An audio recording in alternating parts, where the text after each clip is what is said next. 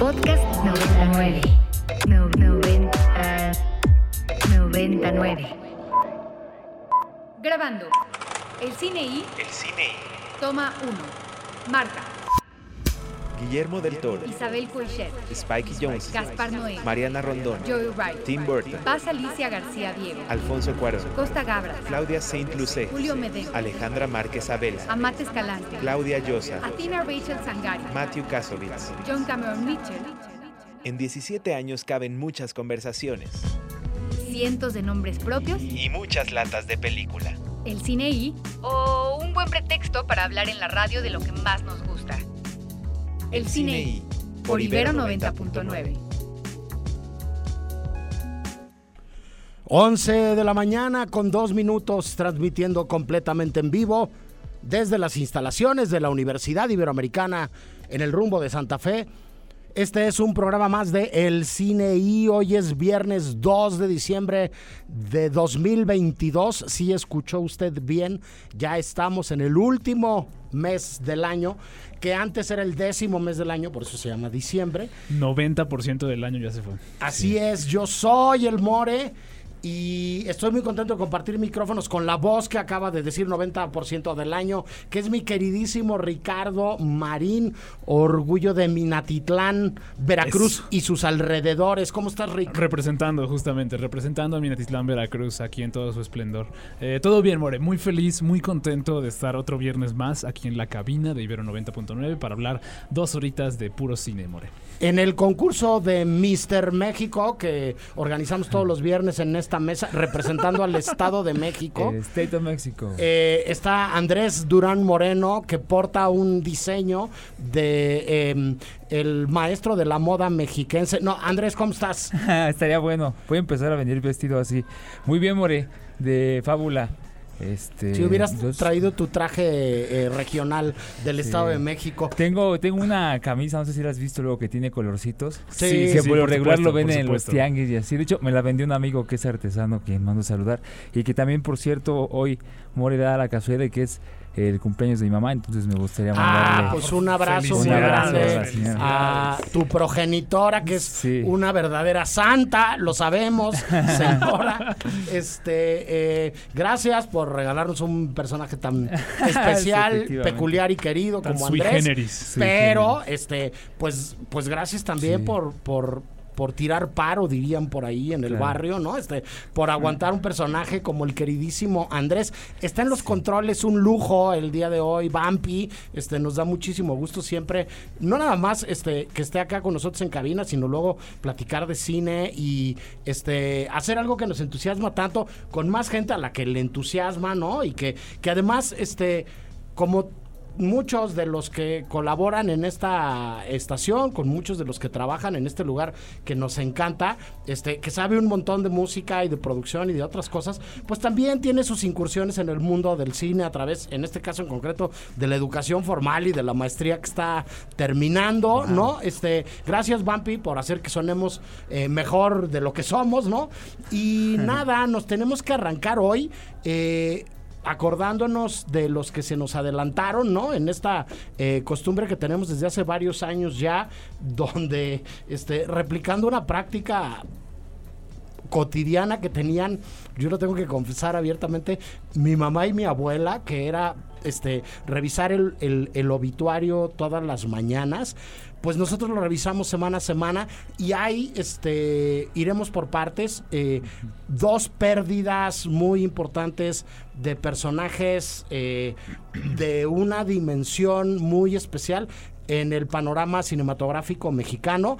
Eh, se murió Héctor Bonilla, Rick. Así es, More, actor con más de, pues vaya, unas décadas y décadas de carrera, más de cinco décadas de carrera, justamente. Eh, un actor eh, muy reconocido, con un semblante muy, muy particular y una mirada también penetrante, eh, pero también muy conocido por sus roles de todo tipo, desde la comedia hasta el drama. No obstante, creo que su rol más, digamos, conocido, su rol que lo ha puesto en una memoria cinematográfica y una memoria social también en este país, es por la película Rojo Amanecer, creo yo, More. Sí, este, Héctor Bonilla eh, muere a los 83 años, este, después de una batalla más o menos rápida en contra del, Del del cáncer. Este, deja su eh, epitafio escrito, ahora hablaremos Sí, de sí. él, ¿no? Sí. Este, y se da a conocer a través de, de uno de sus este, eh, hijos, ¿no? Que ahora está involucrado en el mundo de la actuación también y de la producción eh, teatral. Él aparece, me refiero en el caso concreto del, del hijo Rick, eh, en algo que vimos muy recientemente en, en la brillante película de Alejandra Márquez Abella en el Festival de Cine de Morelia y que está disponible en Amazon Prime, que es El Norte sobre el Vacío de, de, de este, de esta brillante directora es. mexicana. Este, pero bueno, Héctor Bonilla hizo un montón de cosas, es un pilar del mundo del teatro en México. Es eh, alguien que a fuerza de hacer un trabajo eh, memorable, se adueñó de personajes que es muy difícil eh, desligar de, de- de su imagen personal, ¿no? Este, me refiero, por ejemplo, a clásicos musicales como El Diluvio que viene, ¿no? Este, pero que hizo también televisión, que produjo, ¿no? Hablas de Rojo Amanecer, él junto con Valentín Trujillo es uno de los productores Sí. de, de esta película que, pues, quienes controlaban el poder político y la organización de producción en nuestro país en su momento no hubieran querido que se hiciera, ¿no? Este, ellos dos se, se coluden con el maestro Jorge Fons y con un grupo de personas Sí, sí, sí. para que se haga esa película, sacan dinero de su bolsa en una práctica, Rick, Andrés, Vampi, que era muy común. eh, en la vida de, de Héctor Bonilla. Eh, Héctor Bonilla hizo muchos trabajos de jóvenes universitarios, de jóvenes estudiantes de cine, tanto en el CUEC como en la Ibero.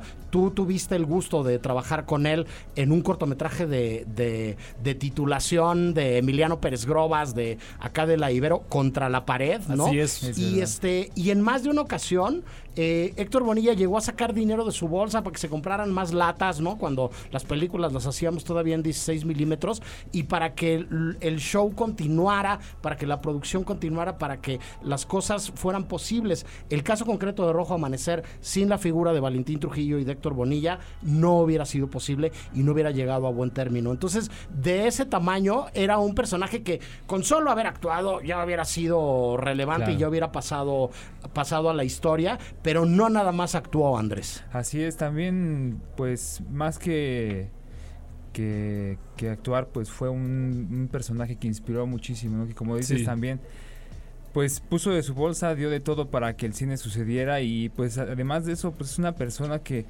recibe este homenaje en el, en el de Bellas Artes, era egresado de la Escuela de Arte Teatral del Instituto Nacional de Bellas Artes también. Estuvo nominado, de hecho, seis veces y ganó dos premios Ariel, ah, que ahorita pues ya estaremos hablando bastante de ello.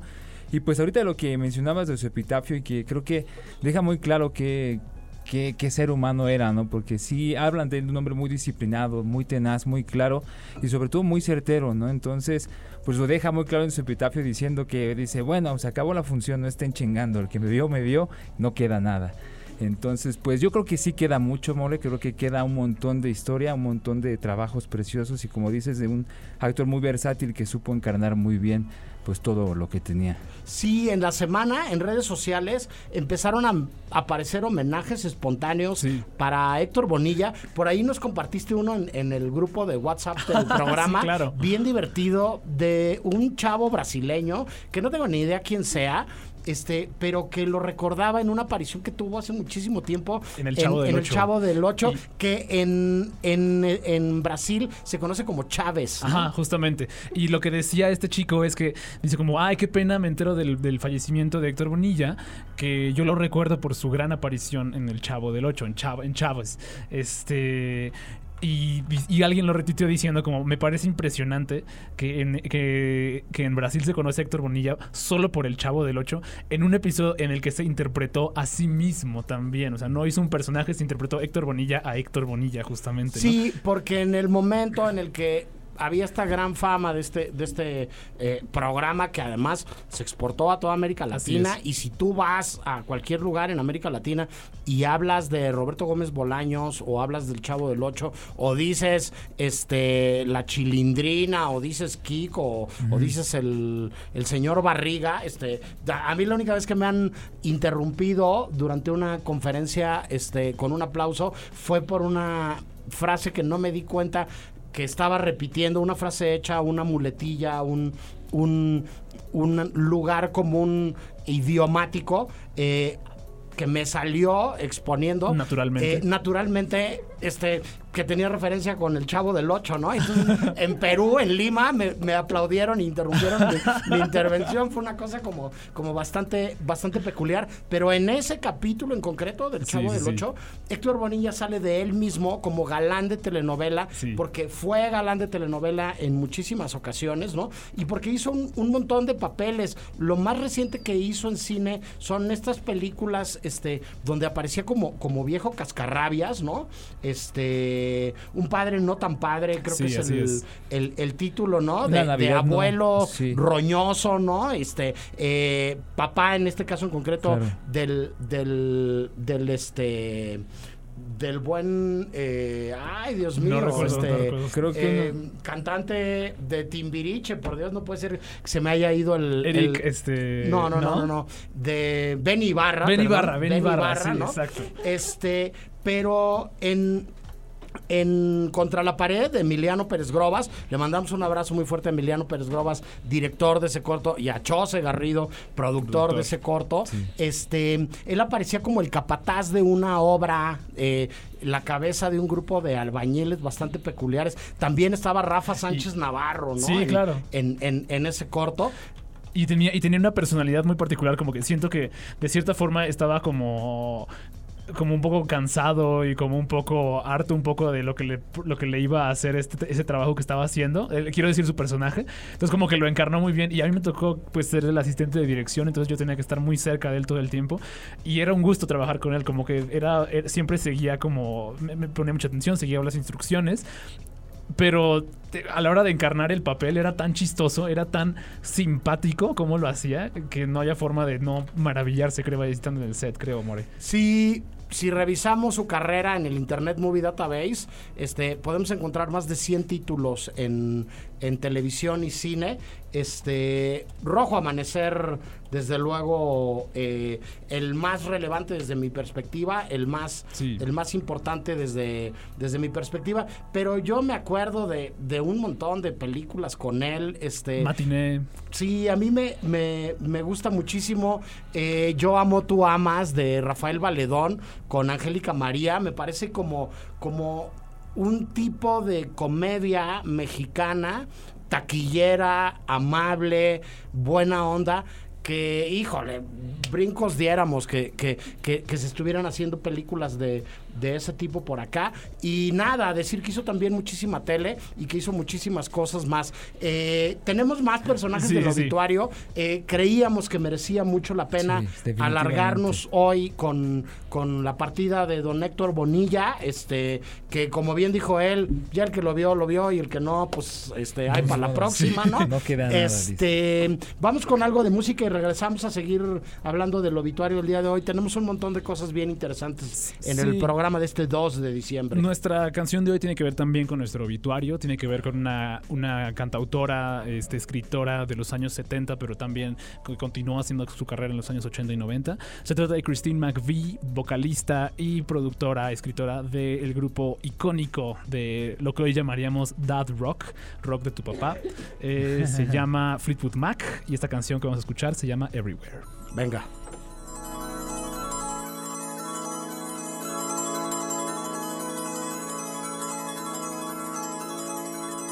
¿Qué escuchamos, Rick? Escuchamos probablemente la canción más conocida compuesta por Christine McVie con su grupo Fleetwood Mac.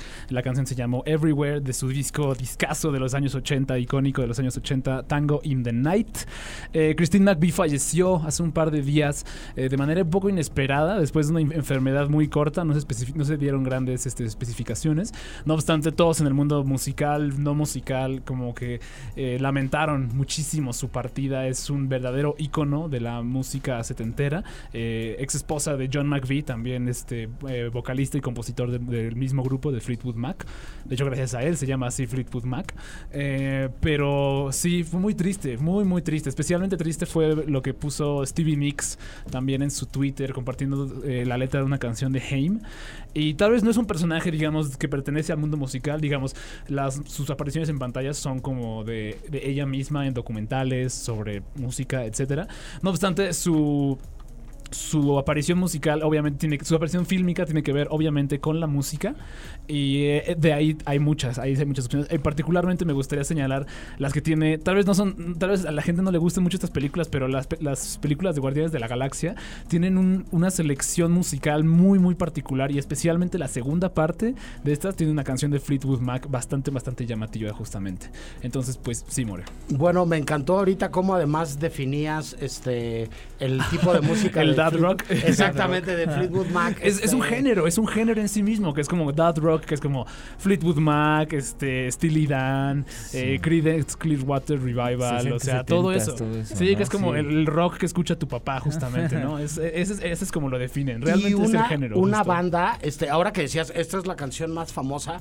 Igual y las nuevas generaciones discuti- discutirían Claro. contigo Sí. a partir de un video viral de, de hace relativamente poco Por supuesto, tiempo por supuesto, que volvió es. a poner en los cuernos de la luna y hasta arriba de las listas de popularidad, muy merecidamente, diría alguien que oye sí. música de tu papá, ¿no? Este, este, a Fleetwood Mac con este fenómeno viral increíble. Sí, del, del señor en su patineta, justamente. Nathan, Nathan Sí, Apodaca eh, tenía, sí, se llamaba el señor. No, sí, lo que, lo que además le trajo es un montón de cosas increíbles a Claro. Nathan, ¿no? a- al Sí, sí. 420 Dog Style o algo así. dog- es una cosa así se llama. Este.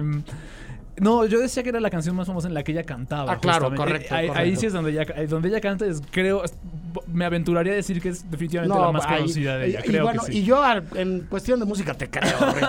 Este, Sí, te sí, has sí. ganado a pulso este, Claro. esa reputación y ese éxito, ¿no?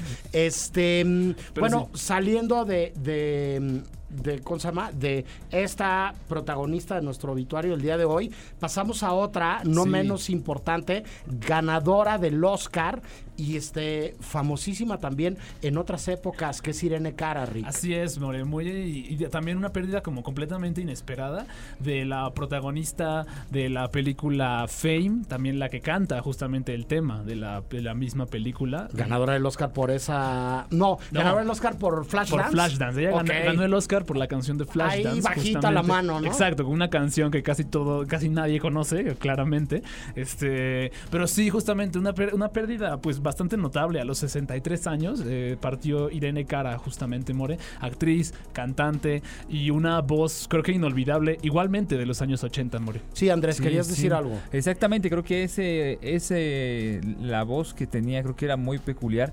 Yo la canción ni cono- no conocía el nombre, no conocía el nombre de cara, pero la canción súper la conocía. Por ¿no? supuesto. Fueron de esas cosas que conquistaron la radio en su tiempo. Y hoy, pues, afortunadamente tuve la oportunidad de ver el video el de, de, de esta de, de esta canción y nunca lo había visto, ¿no? Está precioso, además de que tiene unas escenas en bicicleta ¿El que... de, el de Flashdance? Sí, o sí, cuál? sí, Sí, sí, sí. que híjole, qué, qué Ah, bonito bueno, es está. un, es un clasicazo también, este, el momento en la película. Sí, claro. Eh, como lo es también su participación, que puede eh, ser fácil que, que alguno de nuestros radioescuchas, igual que yo, se vayan con la finta, en fama, ¿no? Porque Sí. esa canción de fama y toda la construcción que hay alrededor de este clasicazo de Alan Parker, que no es cosa menor, Alan Parker es un director de musicales espectacular, que además de fama hizo The Commitments, además hizo este Evita, este se me está yendo uno más. Ah, bueno, nada más se me estaba olvidando Pink Floyd The Wall, ¿no? Sí, este, sí. Sí. un, un gran director de musicales que con fama inaugura eh, una serie de contenidos mediáticos, ya sean para la tele o para la televisión, eh, o que estén vinculados también con las tablas, ¿no? Con, con la escena teatral. Sí, sí. Que yo me atrevería a decir que hoy es casi como que un subgénero de los, de los musicales. Las películas de escuela de arte, las películas de conservatorio, las películas de los que soñamos con, con, con volvernos famosos, ¿no? Y que tienen sus réplicas en un montón de lugares este, y en un montón de países y de latitudes, este, siguiendo el modelo modelo de lo que pasa en fama, ¿no? O sea, Sí. un grupo de jovencitos eh, con muchas ganas de hacer las cosas, con un montón de talento, que llegan a un conservatorio y que empiezan a dialogar con profesores que los van a retar, que los van a impulsar, que van a utilizar la psicología invertida, que van a, que van a presionarlos para sacar lo mejor de ellos mismos y convertirlos en los artistas que ya son, pero que no saben. Que ya es un género en sí mismo, como decías tú, ¿no? Justamente. Es una, a, mí, a mí me recuerda mucho como a las pelis de deportes. Justamente. Es, es muy similar a las pelis de deportes, ¿no? Como que hay una motivación y el protagonista tiene que superarse de cierta forma. No son tanto pelis justo como de arte, de música, sino como de, como de ambición, creo yo, Sí, justamente. Y, y es un, que- y como dices, es un género en sí que mismo. pueden entrar un montón de, de películas eh, o de series de televisión en, en esa lista, este, con más mala leche o menos mala leche por parte de los profes, pero Whiplash puede entrar en esa Yo pienso, categoría, ¿no? pienso Exacto, perfectamente sí. en Whiplash como una peli de deportes, justamente. Este, Sí, eh, sí, es verdad.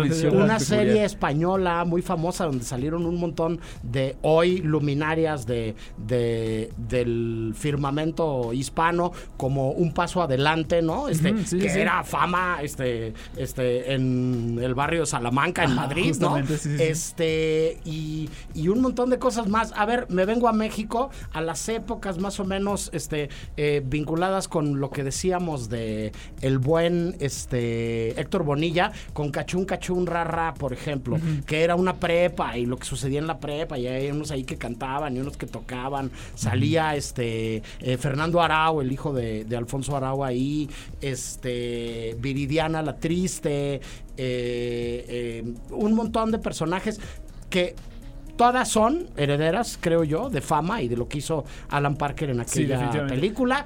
Y- para la cual prestó su voz y su gran talento Irene Cara. Irene Cara, justamente. es Eh, cerramos el obituario del día de hoy. Hoy estuvo más largo, pero son cuatro personajes importantes con otra pérdida relevante del firmamento mexicano del cine y la televisión, que es ni más ni menos que Alonso Echano Berric. Así es, More, el llamado primer actor de Guanajuato, un actor que igual tenía como Héctor Bonilla eh, décadas de carrera, justamente, y yo lo recuerdo al menos por sus colaboraciones, su colaboración al menos con Arturo Ripstein en una gran película llamada este, Los motivos de luz, justamente. De Increíble uno de los Uno de los primeros esfuerzos, uno de los esfuerzos más bien como a la mitad de su carrera de, de Arturo Ripstein, justamente, y sí, More, pero aparte de también ser como una, una estela, digamos, de las de las películas y de las telenovelas también, justamente, como fue aquí, como sucede Sí, s- con normalmente aquí en México. con Ripstein hizo también principio y fin. Exacto. Trabajó con Pancho Atié en Lolo,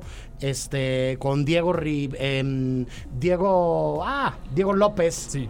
eh, nieto, sobrino nieto de Diego Rivera en Goitia, un dios para sí mismo, este, con René Cardona Jr. en Modelo Antiguo, con Carlos Carrera en La Vida eh, Conyugal. conyugal. con Juan Antonio de la Riva en Pueblo de Madera, y yo me enteré ayer de la partida de, de, de Alonso Echanove, gracias a un querido amigo y exalumno nuestro, que es Sergio Tobar Velarde, este con quien trabajó también en, en un par de películas de Sergio. Sergio era muy buen amigo y quería muchísimo, muchísimo a Alonso. En Cuatro Lunas, Alonso es uno de los cuatro protagonistas de estas cuatro historias que se cuentan en, en- en Cuatro Lunas. Y a partir de, de- del recuerdo que propone eh, Sergio Tobar de Alonso Chanove, es que yo tristemente me, me- me enteré de la noticia. Sí, Andrés. Eh, Sí, mencionar que la de película de Gauti, un dios para sí mismo, me, me llamó mucho la atención. Empecé a buscarla, me maravillé de las maravillas, vaga redundancia, de internet de poder encontrar literal lo que necesites al alcance de un clic. Y me encontré en Filmin Latino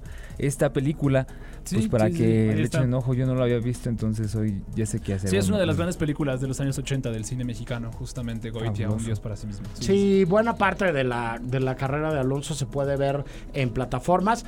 A nivel de tele, pues bueno, él participó en el extraño caso de Diana Salazar, una, una telenovela de época y no, o sea, la mitad de la trama estaba en la época actual y la mitad en la, en la colonia. Y este, y es una de muchas cosas, Martín Garatuza, este, que, que hizo Alonso Echanove, descanse en paz también. Este, y nos vamos al corte de la media hora y regresamos con mucho más de el cine y hay una presencia muy importante en esta cabina que estamos a punto de abrirle el micrófono. No se vayan, por favor. El Cine I presenta Presenta. Apuntes sobre el futuro del celuloide. Toma uno. Toma 1. Tres cosas nos han salvado en esta pandemia. La comida, las historias y las medicinas. Guillermo del Toro. Ibero. Ibero 90. 90.9. Ibero. 90. Punto. Punto. Ibero 90.9. El Cine I presenta. presenta Apuntes sobre el futuro del celuloide. Toma 2. Toma 2. Todo va a ser diferente a partir de ahora. Viene una nueva generación que ve de otra manera el arte del cine. Eso sí, el cine seguirá porque siempre necesitaremos historias. Costa Gabras. 11.31, seguimos en vivo en el Cine I. Hoy es viernes 2 de diciembre del 2022 o no, dependiendo de si usted nos está escuchando en vivo o escucha la versión podcast de este programa. Si no, puede ser cualquier día, a cualquier hora. Yo sigo siendo el More, continúo platicando con Ricardo Marín y Andrés Durán Moreno. Hola de nuevo. Hola, hola, ¿qué tal, More?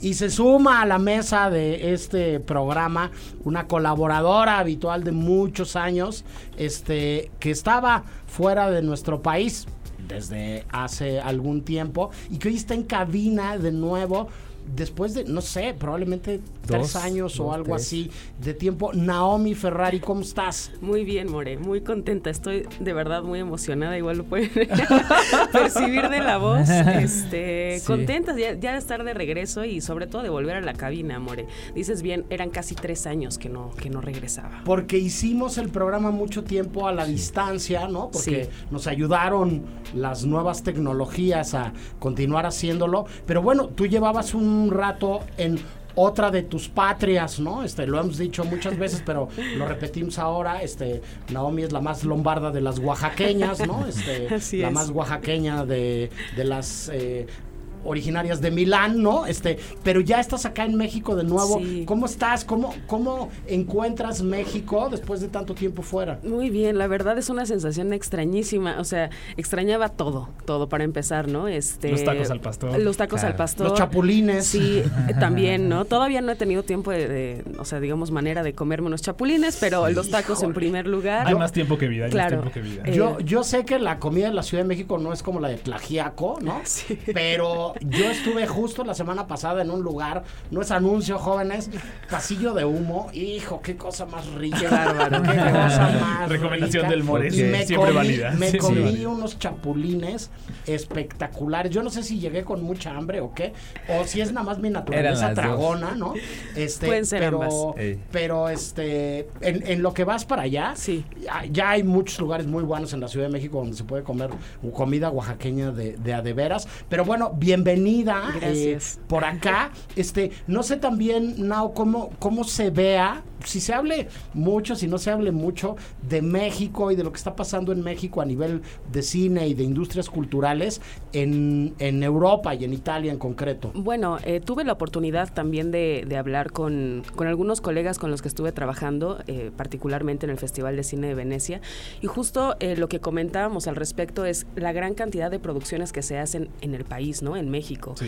Eh, digamos que Italia en este aspecto, y lo platicábamos también hace algunos programas cuando fue el Festival de Cine de Venecia, no está teniendo gran, o, bueno, gran cantidad de producciones, ¿no? Eh, más allá de que haya ya un Netflix en Roma, ¿no? Más allá de que se realicen producciones de Sky eh, en, el, en el país, de series o películas, es mínima la producción en este momento, ¿no? Entonces ellos aprecian muchísimo y, y están maravillados de la cantidad de producciones que se hacen en México, More.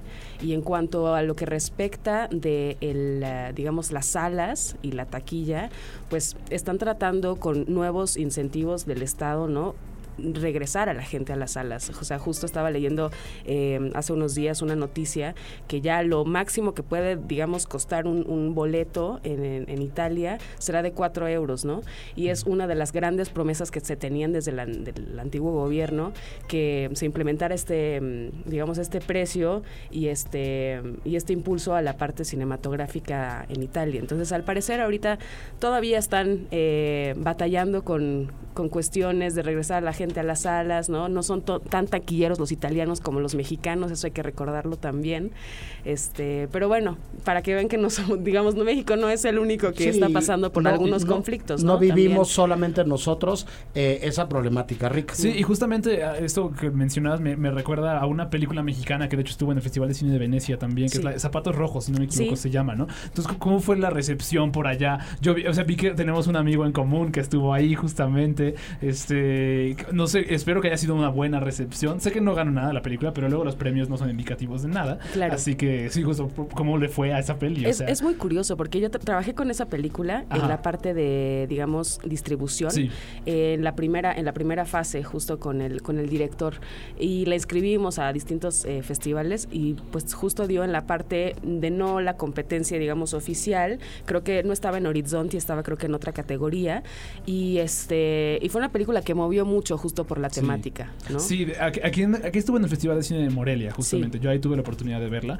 Y sí, como que la cantidad de conmoción que creó en la sala. Tiene una escena particular que es como un plano secuencia de unos cuantos minutos de cómo la cámara lentamente se acerca a la- al rostro de una actriz que está confesando algo muy, muy fuerte.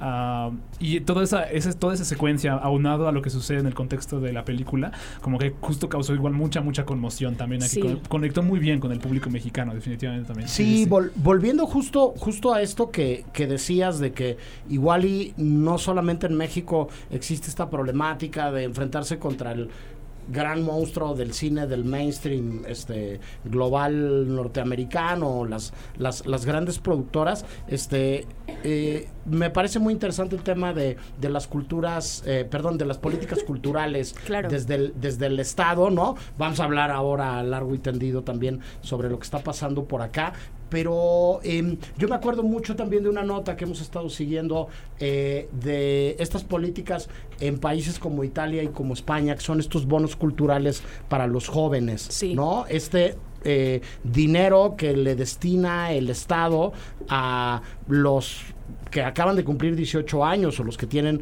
eh, eh, determinada edad o están en un rango de determinada edad, que reciben unas tarjetas para canjearlas por por productos culturales a lo Sí. largo del año. ¿Continúa esto en Italia, no? Mira, últimamente ya no se ha mencionado esta, esta parte. Creo que todavía era algo que, que se, no sé si lo llegaron a implementar del todo, pero era Ujú. algo que se comentaba justo con el gobierno pasado y ahora con, eh, bueno, con el cambio de Giorgia Meloni ahora en el, en el gobierno, ¿no?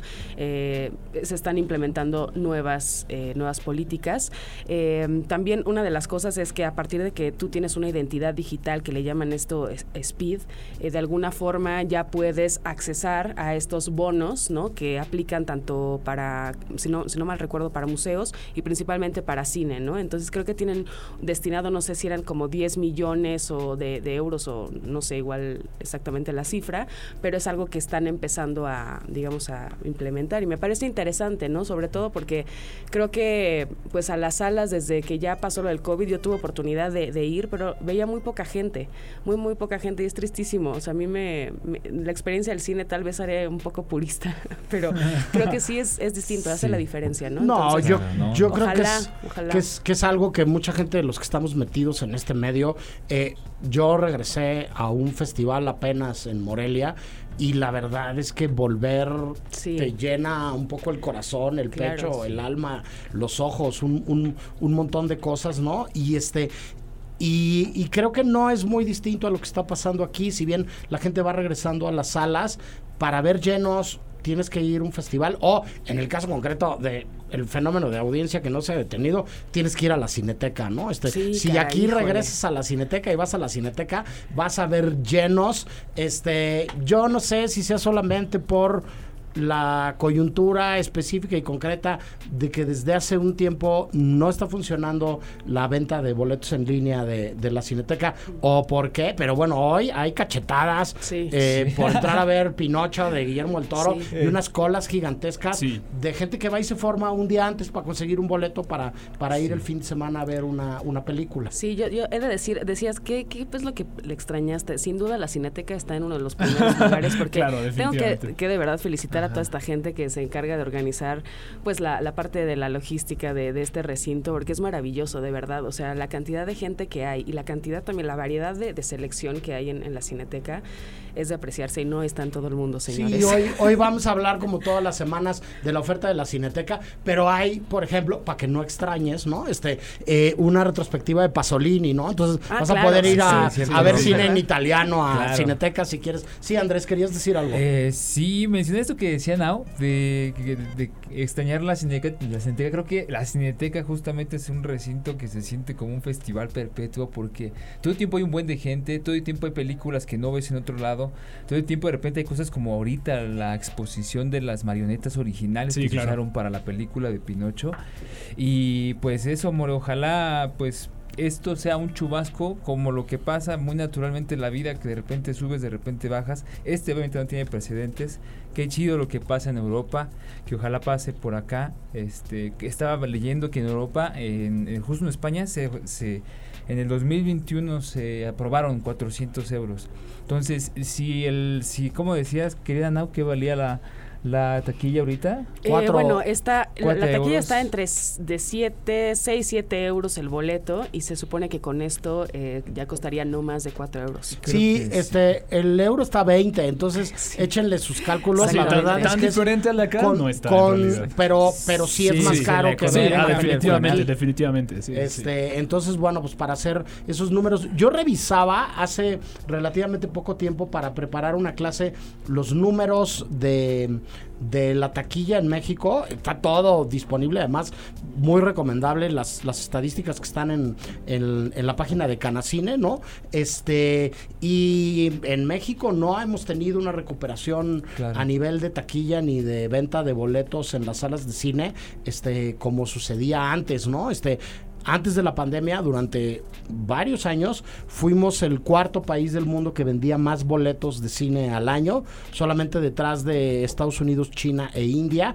Este, en el caso concreto de los tres países, no nada más por el tamaño del mercado y por, por sus industrias eh, fílmicas, sino por, por el tamaño demográfico de los países, ¿no? O sea, son, son países que son mucho más grandes en cuanto a población que México y este y hoy estamos lejos de ser ese cuarto lugar en venta de boletos alrededor del mundo. Eh, en donde sí seguimos en cuarto lugar y es bastante interesante es en la cantidad de salas de cine que hay en nuestro país y seguimos detrás de estos mismos tres países, China, India y Estados Unidos, siendo el cuarto país con más con más salas de cine este en, en una misma este eh, eh, república o, o, este entidad geográfica que se reconoce como país, ¿no? Entonces, bueno, habrá que ver qué pasa con eso, tiempo al tiempo. Eh, tenemos un tema bien interesante al cual entrarle, pero igual y creo que lo que podríamos hacer es irnos a la siguiente rola, Rick. Sí, claro. Y regresando a la rola vamos a, a platicar sobre esto. Eh, ¿Qué vamos a oír? Yo quería poner algo de Mitski con David Byrne. Ya lo escuchamos cuando se estrenó la película Everything Everywhere All at Once, justamente, que fue gran ganadora de los premios Gotham y es la gran ganadora, bueno, la gran nominada en los Independent Spirit Awards. Esto que vamos a escuchar se llama This Is Alive, es de Mitski con David Byrne y Son Lux. Venga.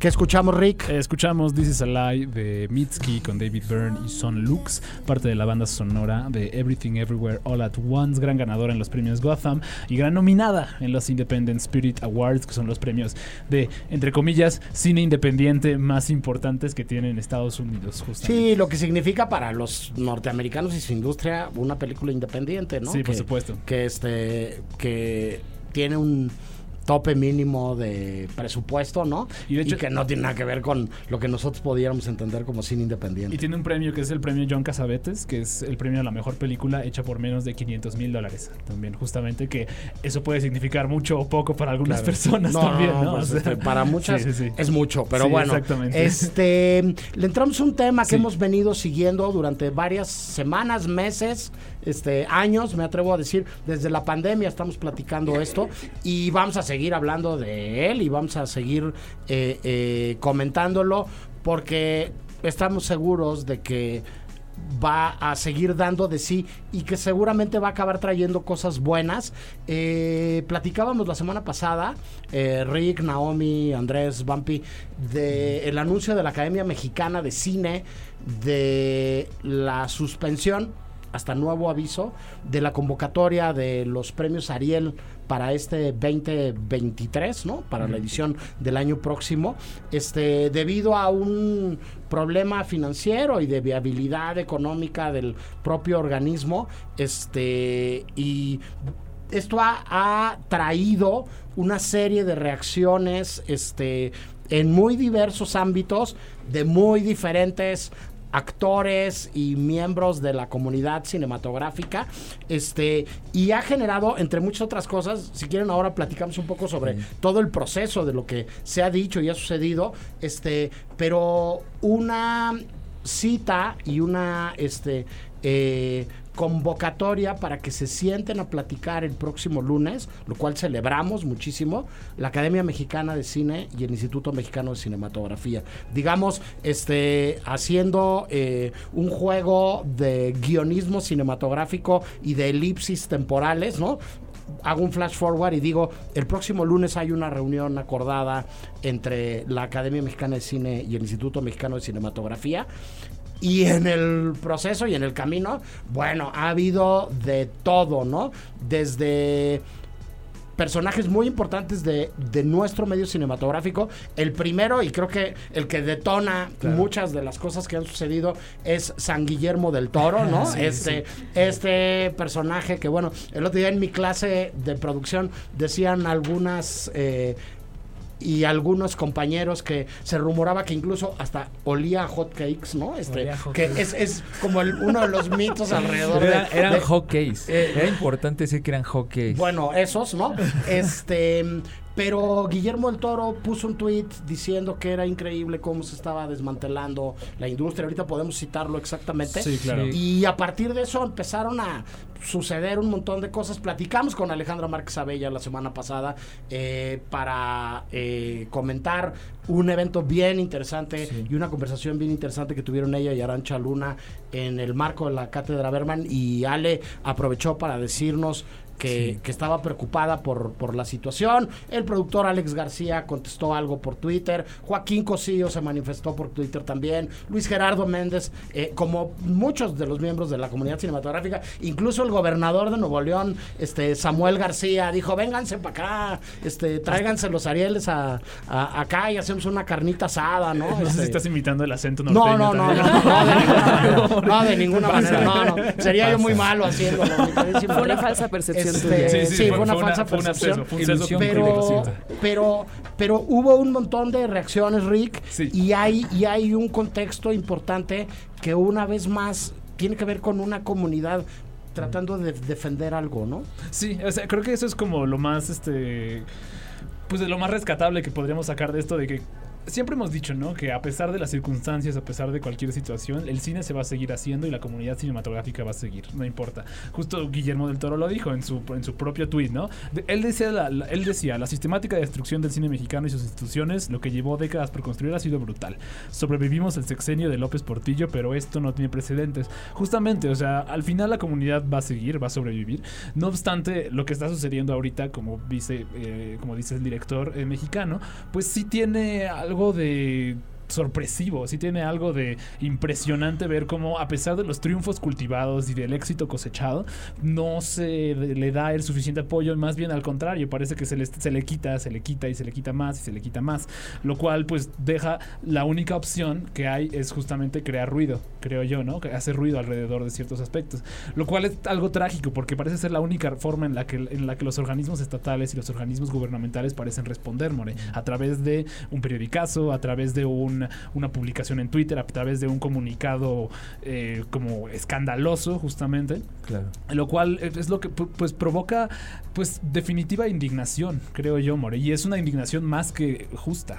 Sí, por ahí se me olvidaba mencionar, nada más sumo a quienes han aportado algo, eh, Leonardo García Tsao Claro. Sí, y también. Ernesto Díez Martínez, ¿no? Dos colegas del mundo del periodismo cinematográfico y de la crítica que han este, eh, manifestado su preocupación preocupación también. Por ahí Ernesto en un tuit eh, compartía un dato bien interesante y es que desde 1958, durante el gobierno de, de Adolfo Ruiz Cortines, no se había suspendido la entrega de los Arieles, Así ¿no? Entonces, bueno, pues hay que remontarse un rato largo, ¿no? Hacia, hacia el pasado para ver, para ver qué es lo que, lo que, ¿cómo se llama?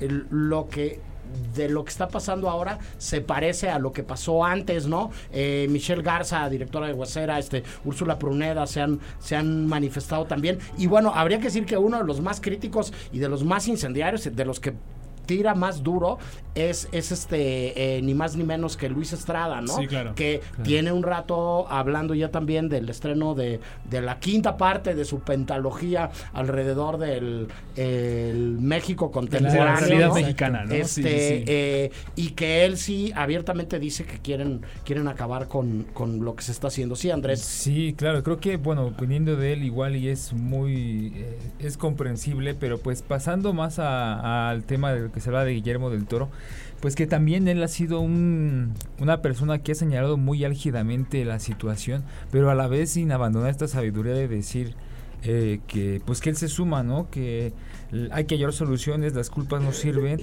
y al final pues las soluciones ayudan. Eh, así termina su tweet que en el cual empieza diciendo que él se ofrece, ¿no? A dar de su cartera, o sea, en esta fabulosa cosa que todo el tiempo ha hecho de apoyar, a que se cubra el costo de las De las estatuillas. de las estatuillas. Sí, ¿no? sí, Guillermo además habría que decir que entre los tweets que ha aventado, tiró uno que yo Claro. creo que habría que tomar clases de, de, de manejo de redes sociales o de cómo ser un buen community manager o ser tu propio community manager, manager con Guillermo del Toro. Él avienta un tweet increíble, de- bueno, un hilo de tres tweets increíble Exacto. durante el partido de México del sábado. O sea, sí es así como en el momento en el que todo el mundo está haciendo otra cosa, él avienta otra vez es un, un, un, un hilo de tres tweets donde dice esto en concreto. Sí, Nao. Sí, no, a mí me, me llamó mucho la atención un tuit justo de Guillermo del Toro en el que decía, bueno, ya chole con, con estas retóricas un poco vacías, ¿no? De todo el cine mexicano es Derbez y Omar Chaparro y demás.